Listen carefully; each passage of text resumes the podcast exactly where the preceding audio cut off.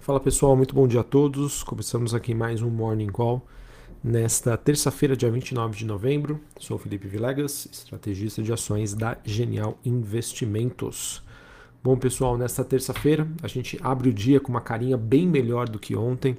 Ontem que foi um dia de forte volatilidade, mas hoje a gente acaba tendo aí um movimento de recuperação das principais classes de ativos, bolsas, criptos e também commodities, e o pano de fundo acaba recaindo sobre a expectativa do mercado de uma maior abertura da economia chinesa após a promessa né, de um reforço da, da vacinação da população idosa no país.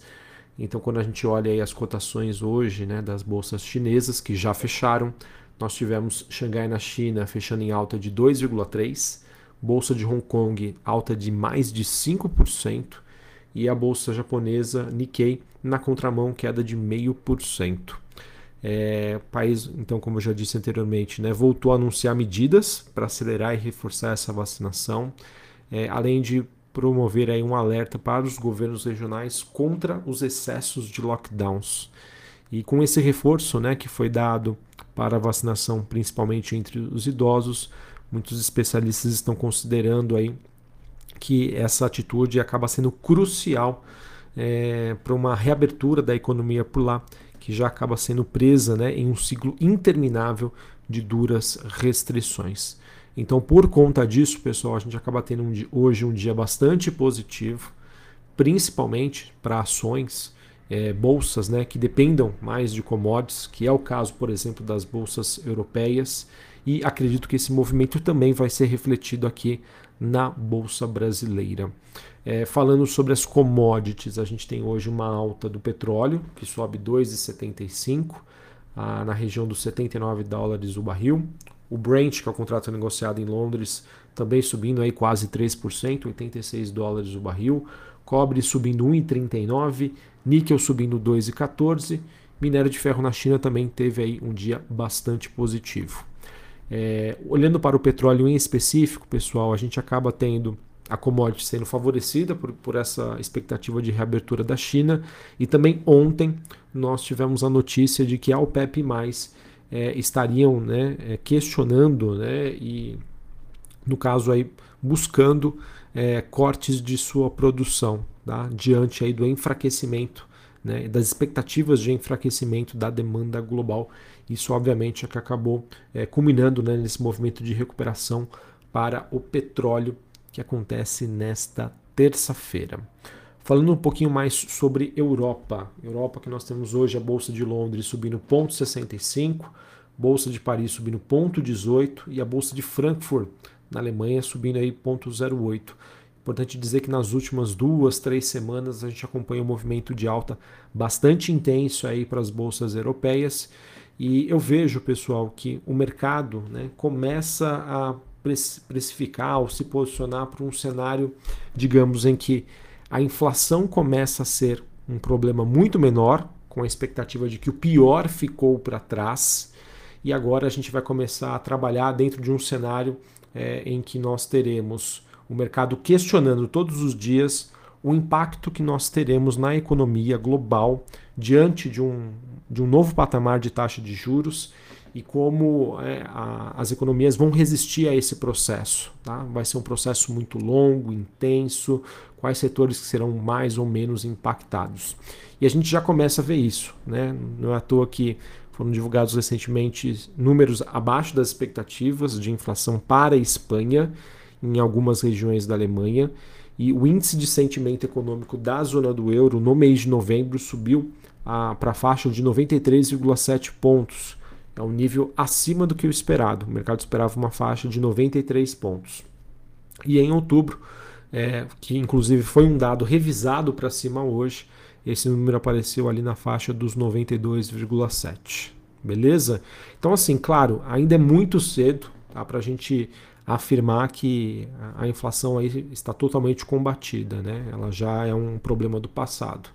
Mas eu acredito que essa narrativa aí do mercado, como eu já, conforme eu já venho comentando com vocês, abre espaço para essa mudança, em que o mercado vai estar muito mais preocupado agora no impacto dos resultados das empresas do que necessariamente o efeito juros na precificação dos ativos. Então, isso faz com que é, é, fique, digamos, mais tranquilo, um pouco, um pouco mais fácil, talvez seja um, uma ousadia aqui da minha, da minha parte. Mas o, o que eu quero tentar passar para vocês é que o stock picking, né, a escolha das ações, fica, digamos, menos difícil, tá? porque você pode partir de um cenário agora em que o efeito juros nos preços das ações é algo muito menor né, do que a gente conviveu bastante agora em 2022 e que as teorias macroeconômicas, olhando para a fase dos ciclos, acaba facilitando esse processo. E claro, pessoal, quando a gente fala de recessão, é, a gente pode, no caso, né, é, focar em empresas dentro de setores perenes, né, menos sensíveis né, a, a, a, uma atividade mais fraca, setores em que a gente, a gente avalia né, que são setores essenciais para a vida das pessoas, alimentos, saúde, é, utilidades básicas, tá? enfim. Uh, isso, obviamente, que esse processo facilita bastante. Tá? Quando você deixa de lado o, a, o medo né, e o receio de um impacto na precificação desses ativos por conta né, de uma movimentação de alta da taxa de juros e começa a focar mais nas, nas, questões macroeconômicas. E aquilo, pessoal, o mercado vai seguir, obviamente, bastante volátil, bastante sensível, né? Ora, em tempos né, mais animado e acreditando que é, essas, esse novo patamar de juros é, é, é algo que vai impactar vai ter um menor impacto, hora vai impactar mais, enfim, você já sabe. Mas principal recado é: o mercado tende a mudar a sua narrativa, esperamos isso, e no caso a gente vai é, se focar mais em escolhas de ações é, de empresas barra setores que tendem a performar melhor em um ambiente de recessão. Falando sobre Estados Unidos, S&P Futuro subindo 0,31, Dow Jones alta de 0,11 e a Nasdaq subindo 0,53. O VIX, que é aquele índice do medo, é, num patamar relativamente tranquilo, 22 pontos, alta de 0,09%. Dólar Index DXY, queda de 0,5%.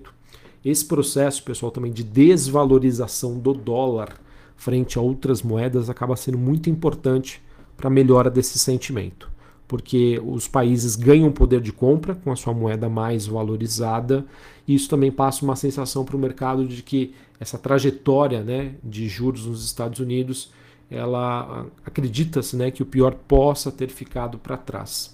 Não é à toa né, que o mercado está se concentrando nas falas né, do Jeremy Powell, que participa amanhã de um evento é, em que muitos economistas esperam né, que o presidente do Fed consolide as suas apostas de que o Banco Central americano vai diminuir sim o seu ritmo de alta de juros na reunião agora de dezembro. Tá?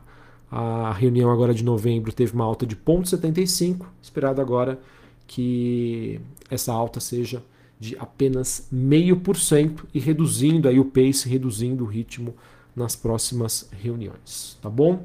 Bitcoin subindo 1,93, taxa de juros de 10 anos nos Estados Unidos caindo 1,26. Beleza? Bom, pessoal, sobre Brasil, tá? a gente teve ontem a PEC da transição sendo protocolada no Senado.